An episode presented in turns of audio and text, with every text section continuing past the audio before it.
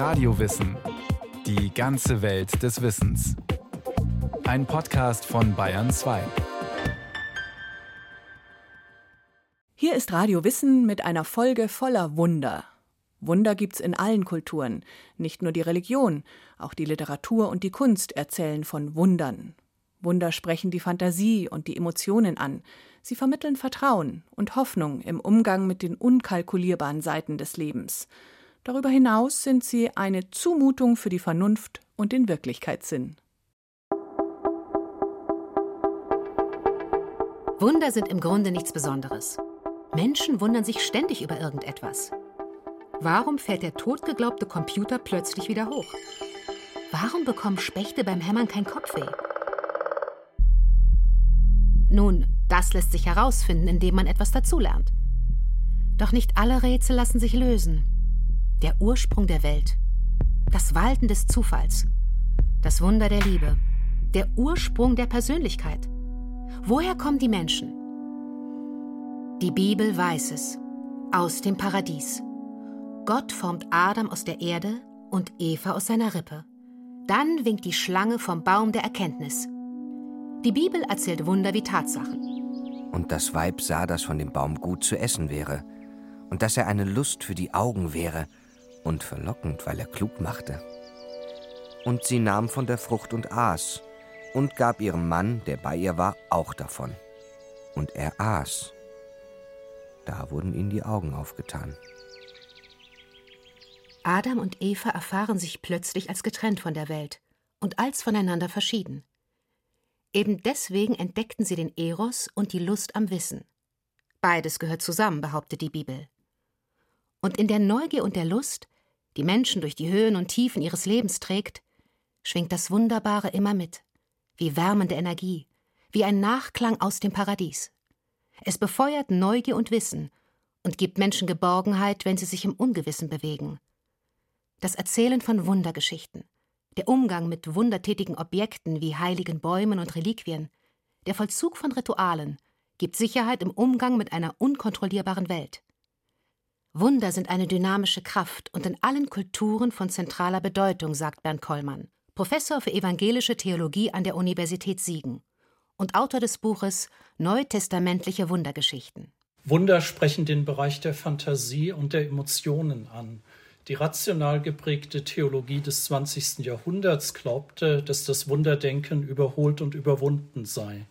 Heute stehen die Wundergeschichten dagegen wieder hoch im Kurs. Es geht nicht darum, den Verstand an der Tür abzugeben, aber die Wirklichkeit umfasst mehr als das, was sich rational erklären lässt. Der Glaube an das Unmögliche gibt Hoffnung und setzt ungeahnte Kräfte frei. David Ben Gurion hat den schönen Satz geprägt, wer nicht an Wunder glaubt, ist kein Realist. Die Grenzen zwischen dem Realen und dem Wunderbaren sind fließend. Menschenflug und Mondlandungen findet man jahrhundertelang nur in fantastischen Erzählungen. Heute sind sie völlig real und normal. Das Wunderbare hält sich nicht an Grenzen. Es ist überschäumend, schöpferisch, nimmt Zukünftiges vorweg. Es hat Macht über die Menschen und damit auch etwas Gefährliches. Es kann die wildesten Blüten treiben und Menschen vom Kurs abbringen. Deswegen lassen auch die Religionen das Wunderbare nicht einfach unkontrolliert ausufern. So wird in der hebräischen Bibel Gott ausgesprochen zornig, als die Israeliten um das goldene Kalb tanzen, während Moses auf dem Berg Sinai aus seiner Hand die Gesetzestafeln erhält. Wildwuchs in Sachen Wunder ist abzulehnen, denn er bedroht die Einheit der Lehre. Nur aus dem sanktionierten Wunder schöpfen Religionen jene Kompaktheit und Überzeugungskraft, mit der sie menschliche Kulturen prägen und formen. Doch im neuzeitlichen Europa verändert sich das Weltbild mit dem Siegeszug der Naturwissenschaften und die Deutungshoheit der Kirche beginnt zu bröckeln. Im 17. Jahrhundert werden die mathematisch formelhaften und experimentell überprüfbaren allgemeingültigen Naturgesetze entdeckt, zum Beispiel das Gesetz der Schwerkraft. Das beflügelt den technischen Fortschritt und steigert das Vertrauen in die rationale Durchschaubarkeit der Welt ganz ungeheuer. Auch die Philosophen der Aufklärung stellen jetzt Vernunft und Autonomie in den Mittelpunkt ihres Denkens. Der Wunderglaube gerät unter Druck, wie hier bei dem schottischen Philosophen David Hume im Jahre 1748 in seiner Untersuchung über den menschlichen Verstand. Nichts ist so willkommen wie eine schlagende Begründung, die endlich die große Arroganz der Frömmelei und des Aberglaubens verstummen lässt und uns vor ihren anmaßenden Ansprüchen in Sicherheit bringt. Der empiristische und religionskritische Aufklärer David Hume ist um schlagende, rationale Argumente nicht verlegen. Aber er weiß auch ganz genau, wo das Problem liegt. Menschen bestehen nicht nur aus Verstand. Sie haben viel mehr Spaß am Absurden und Unwahrscheinlichen. Und dieses Vergnügen verschafft Geborgenheit und Gemeinschaft und ist so viel angenehmer als der vernünftige Zweifel, der verunsichert und isoliert. Vor allem die Religionen sind auf das Wunderbare zwingend angewiesen, stellt Hume fest. Bloße Vernunft ist ungenügend, um uns von ihrer Wahrheit zu überzeugen. Wen der Glaube bewegt, ihr zuzustimmen, nimmt ein kontinuierliches Wunder in seiner eigenen Person wahr, welche alle Prinzipien seiner Verständigkeit unterläuft und ihn dazu bestimmt, an etwas zu glauben, was der Gewohnheit und Erfahrung entschieden widerspricht. Das kann man schade finden, aber auch positiv deuten. Übersetzen wir das kontinuierliche Wunder in der eigenen Person, von dem Hume spricht, mit dem Stichwort Urvertrauen. Urvertrauen entsteht in Beziehungen und in symbolischen Akten, von Kindheit an. Kinder lassen ganz selbstverständlich ihre Puppen, Teddys und Actionfiguren wie lebendige Wesen agieren und Wunder aller Art bewirken. Und auch in den Märchen und in der Kinderliteratur werden sie reichlich mit Wundern versorgt. Der Theologe Bernd Kollmann nennt den Grund. Wundergeschichten aller Art sind für die kindliche Entwicklung von großer Bedeutung. Kinder bekommen oft zu hören, dass sie für bestimmte Dinge noch zu klein sind. Sie machen die Erfahrung, vieles noch nicht zu können. Dann wünschen sie sich stark und mächtig zu sein, träumen davon, was sie alles machen werden, wenn sie erstmal groß sind. Wundergeschichten regen die Fantasie an. Kinder brauchen die Identifikation mit übermächtigen Gestalten, um eigene Beschränkungen und Grenzen zu überwinden zu lernen, in einer Welt zu leben, in der es den Tod gibt, Mangel und Streit. Die pferdestemmende Pippi Langstrumpf und der Zauberschüler Harry Potter sind Waisenkinder. Dennoch sind sie mit ihren überirdischen Kräften allen Konflikten gewachsen und schließen viele Freundschaften. Ein Urmel, dessen Mutter beim Anbruch der Eiszeit gestorben ist, übersteht Jahrmillionen im tiefgefrorenen Ei. Bis es auf der Insel Titivu ein warmes Zuhause findet und in Hausschwein Wutz eine liebevolle Ersatzmutter. Jede Eiszeit nimmt ein Ende. Mit dem Tod stirbt nicht die Hoffnung. Die Liebe hört nicht auf. Religiöse Wundergeschichten funktionieren ganz ähnlich. Jesu Leben in der angespannten Lage unter römischer Besatzungsmacht endet mit der Kreuzigung. Doch es folgt die Auferstehung. Und bereits zu Lebzeiten kann Jesus Tote auferwecken, auf dem Wasser gehen, Dämonen austreiben, Wasser in Wein verwandeln Stürme besänftigen und einiges mehr. Jesus war allerdings keine Fantasy-Gestalt wie Harry Potter oder He-Man. Man könnte sagen, dass die Wundergeschichten, die über ihn erzählt werden, geschichtlich geerdet sind. An den Heilungen und Dämonenaustreibungen Jesu kann kein Zweifel bestehen. Sie zeigen, dass Jesus nicht nur ein Verkündiger frommer Lehren war, sondern auch ein Mann der Tat. Sie führen allerdings auch in die heute befremdliche Welt des antiken Geisterglaubens und rufen Befremden hervor. Sie zeigen einen emotional erregten Jesus, der es in einem Machtkampf mit den bösen Geistern aufnimmt. Anders als damals würde man heute schweren psychischen Leiden oder Epilepsie nicht mit Exorzismen zu Leibe rücken, wie Jesus und andere Heiler seiner Zeit es getan haben. Auch die Evangelisten wussten, dass Wunder ein zweischneidiges Schwert sind. Auch sie lebten in einer Welt, in der ein ungeordneter Wunderglaube ziemlich viel Verwirrung anrichtete. Die Evangelisten binden die Wundergeschichten in unterschiedliche Deutungszusammenhänge ein und geben der Lehre Jesu mehr Gewicht. Doch keiner von ihnen will auf Wunder verzichten. Ohne sie wäre die Bindung an Jesus viel weniger emotional. Ohne sie hätte das neu entstehende Christentum kaum Stoßkraft entwickeln können. Die Wunder Jesu erzeugen Vertrauen und Hoffnung.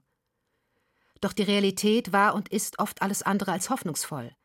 Das erfordert einen sensiblen Umgang mit Wundern. Ein anderes Problem besteht darin, dass der allmächtige Jesus der Wundergeschichten, der alle heilt und satt macht, im Widerspruch zum Leid in der Welt steht. Diesbezüglich ist es wichtig, falschen Vorstellungen von göttlicher Allmacht gegenzusteuern und auch den ethischen Anspruch wahrzunehmen, den die Wundergeschichten an uns stellen. Wundergeschichten motivieren Menschen dazu, heilend in der Welt zu handeln, auch wenn sie selbst weder Tote auferwecken noch 5000 Leute speisen können. Doch ist die ganz normale Zuwendung oft wunderbar und zauberhaft genug. Die Wunder Jesu wirken auch auf den, der sie nicht wörtlich glaubt. Das Vertrauens- und Hoffnungspotenzial der Wundergeschichten hängt nicht davon ab, dass tatsächlich alles so passiert ist, wie es geschildert wird. Es geht um das Ganze des Auftretens und Wirkens Jesu, das sich in einzelnen Wundergeschichten bildhaft verdichtet. Die Zuversicht, im Glauben durch die Stürme des Lebens getragen zu werden, steht oder fällt nicht damit, ob Jesus wirklich einmal auf dem See Genezareth einen Sturm beschwichtigt hat. Im Protestantismus gilt die Bibel als Fundament des Glaubens. Wunder wirken in Form der biblischen Erzählungen auf die Menschen. Die katholische Kirche hingegen kann auf zahlreiche Heilige zurückgreifen, die das Wunderbare immer mal wieder auf direktem Weg ins Treiben der Welt einschleusen zum Beispiel durch Visionen. Ein moderner Psychologe würde vielleicht auch von Halluzinationen sprechen.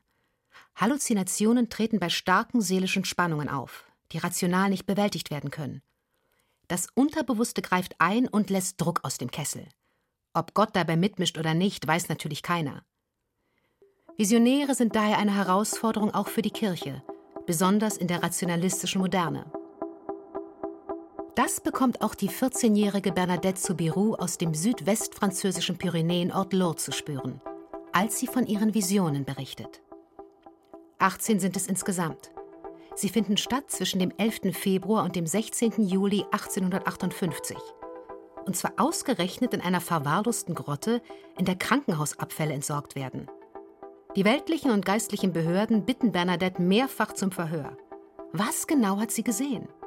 Ich habe etwas Weißes gesehen, das aussah wie eine Dame. In der Grotte ist es feucht und dunstig. Europäische Sagen und Legenden, auch die der Pyrenäen, erzählen im Übermaß von weißen Feen, bereits aus vorchristlicher Zeit. Bernadette ist ein Mädchen an der Schwelle zum Frausein. Ihre Seele sucht nach Weiblichkeitsbildern. Die Dame ist schön, sagt sie, und diese Schönheit wird sie bezaubern ihr Leben lang. Die Behörden dieser tiefkatholischen Gegend denken jedoch sofort an die Mutter Gottes. Bernadette hat nicht die alleinige Deutungsmacht, auch wenn sie sich zunächst abzugrenzen versucht. Ich habe nicht von der Jungfrau Maria gesprochen, Monsieur. Sie haben mir jedes Wort verdreht. Beim Erleben und Deuten von Visionen spielt der Erwartungshorizont der Umwelt eine große Rolle. Tausende Menschen folgen Bernadette zur Grotte. Es sind Volksaufläufe. Geistliche nehmen Einfluss auf Bernadette. Das prägt die Dynamik der Visionen. Die Dame wird immer gesprächiger. Sie ist übrigens sehr höflich und erweist dem Mädchen viel Respekt. Wollen Sie mir die Güte erweisen, zwei Wochen lang hierher zu kommen? Ich verspreche Ihnen nicht, Sie in dieser Welt glücklich zu machen, aber in der anderen. Ich wünsche viele Menschen hier zu sehen. Beten Sie zu Gott für die Sünder.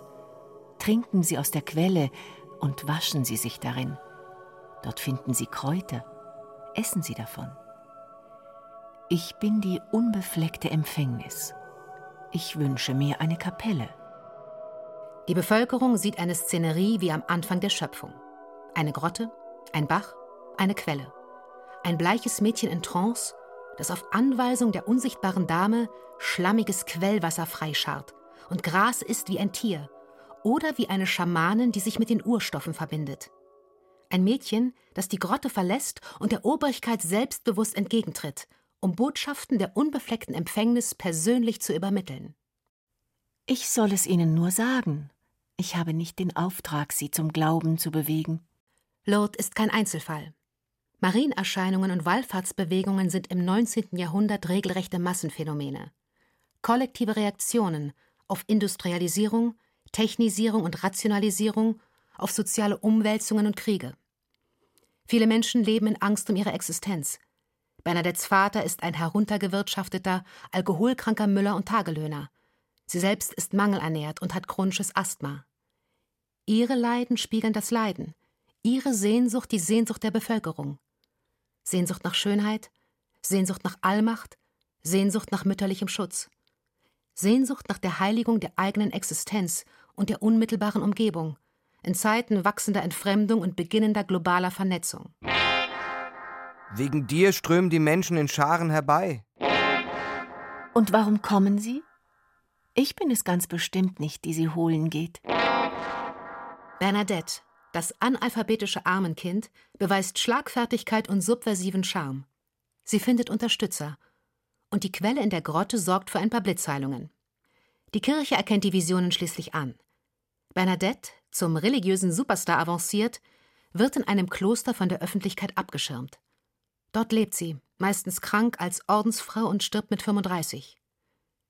Seit ihrer Heiligsprechung 1933 liegt ihr Körper angeblich unverwest, aber sichtbar mit Wachs überzogen im Schrein der Klosterkirche.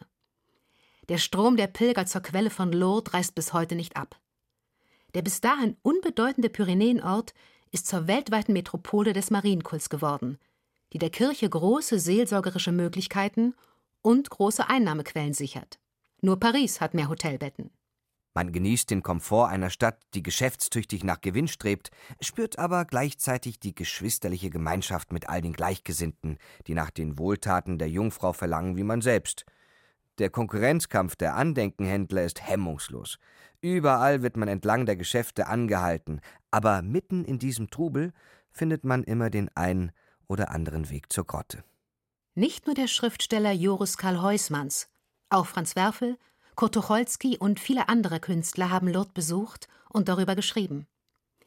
Visionäres Erleben rührt immer an das Geheimnis von Intuition und Inspiration, an das Geheimnis menschlicher Kreativität und ist der Erfahrungswelt von Künstlern sehr nah. Aber auch Naturwissenschaftler kann es erwischen. Der Darmstädter Chemiker August Kekulé beispielsweise denkt im Jahre 1865 über die Struktur brennbarer Flüssigkeit nach und kommt zu keinem Ergebnis. Bis er vor dem Kaminfeuer eindöst und in einen Traum abgleitet. Wieder gaukelten die Atome vor meinen Augen. Lange Reihen, vielfach dichter zusammengefügt. Alles in Bewegung, schlangenartig sich windend und drehend. Und siehe, was war das? Eine der Schlangen erfasste den eigenen Schwanz und höhnisch wirbelte das Gebilde vor meinen Augen. Wie durch einen Blitzstrahl erwachte ich und verbrachte den Rest der Nacht, um die Konsequenzen der Hypothese auszuarbeiten. Kekulé hat es erfasst. Die einzelnen Atome des Benzolmoleküls reihen sich ohne Anfang und Ende aneinander, wie eine sich im Kreis drehende Schlange, die sich in den Schwanz beißt, wie der Ouroboros der Alchemisten. Die moderne naturwissenschaftliche Rationalität hat sich aus älteren Formen der Naturphilosophie herausentwickelt die noch lange nachklingt. Diese Naturphilosophie hat noch eine starke Beziehung zum Mystischen und Wunderbaren. Sie schreibt der Materie verwandelnde Kräfte zu, die sich zwischen Chaos und Ordnung bewegen. Und sie liest all ihren Erscheinungsformen Spuren einer höheren Weltweisheit ab, eine Art Wunderschrift. Etwa in der Art, wie sie der romantische Dichter Novalis hier beschreibt. Mannigfache Wege gehen die Menschen. Wer sie verfolgt und vergleicht, wird wunderliche Figuren entstehen sehen. Figuren, die zu jener großen Chiffrenschrift zu gehören scheinen, die man überall auf Flügeln, Eierschalen, in Wolken, im Schnee, in Kristallen und in Steinbildungen, auf gefrierenden Wassern, im Inneren und Äußeren der Gebirge, der Pflanzen, der Tiere, der Menschen, in den Lichtern des Himmels, auf berührten und gestrichenen Scheiben von Pech und Glas, in den Pfeilspähen um den Magnet her und sonderbaren Konjunkturen des Zufalls erblickt. Den Figuren jener wunderbaren Chiffrenschrift ist im 20. Jahrhundert Joseph Beuys, der Novalis sehr geschätzt hat, intensiver nachgegangen als jeder andere moderne Künstler. Beuys schreibt sich selbst und seinem Werk, oft spielerisch und ironisch, schamanische und messianische, mithin heilende und wundertätige Qualitäten zu, nicht um seiner selbst willen, sondern um alle Menschen an ein Potenzial zu erinnern, das sie alle haben, aus dem sie schöpfen können bei allem, was sie tun. Denn alle Menschen haben Zugang zu den Kraftfeldern Bewegung und Form, Chaos und Ordnung. Ich glaube, viele Menschen kennen meine These, jeder Mensch ist ein Künstler. Und ich kann sie hier noch einmal versuchen zu begründen, ob sie ihren Anzug nehmen, ihre Schuhe nehmen, ob Sie so einen Hut gebrauchen, eine Harke im Garten oder Kochtöpfe oder was auch immer, ob Sie, sagen wir mal, in Ihrem Hause selbst den Stuhl von rechts nach links verstellen, so kommen Sie in einen Bezug zu einem Ordnungsprinzip, an dem die ganze Menschheit beteiligt ist. Kunst muss die verwundete Menschheit heilen, findet Beuys. Sie muss gegen die Zerstörung des Menschengemäßen opponieren und das Menschengemäße aufbauen. Wenn er mit Filz, Honig oder Fett arbeitet, will er wärmende Energie freisetzen. Die versteht er nicht nur rein physikalisch im modernen naturwissenschaftlichen Sinne, sondern als kosmische Liebesenergie. Beuys jagt kübelweise Honig durch riesige Pumpen und Rohre. Er verbindet ein Telefon mit einem Lehmklumpen oder lässt tonnenweise flüssiges Fett erstarren, um in den langwierigen thermischen Austauschprozessen zwischen den unterschiedlichen Schichten ein Wärmewunder sich vollziehen zu sehen. Spannungen werden deutlich, chaotische und formbildende Kräfte sinnlich offenbar. Das Wunder der Metamorphose als Grundgesetz des Universums und Urprinzip des Schöpferischen, wie es viele Dichter und Denker vor Beuys schon beschrieben haben, scheint auf. Das ist ja im Grunde nur die Konfrontation mit der verdeckten Weltwahrheit, die als ungeheure Gewalt in die Welt hinein will und die nicht kann weil das menschliche Bewusstsein sich so verschließt. Beuys hat immer für Kontroversen gesorgt, auch Jahre nach seinem Tod. Doch weist sein Werk auf eine zentrale Problematik hin. Das technische Zeitalter ist auf harte Fakten fixiert. Das Denken kreist um Funktionalität. Alles scheint machbar. Doch Menschen brauchen das Wunderbare. Denn nicht in harten Fakten, sondern im Staunen über die Schönheit und über die Rätsel der Welt, bleibt die Erfahrung von Sinn und Wärme offen und zugänglich.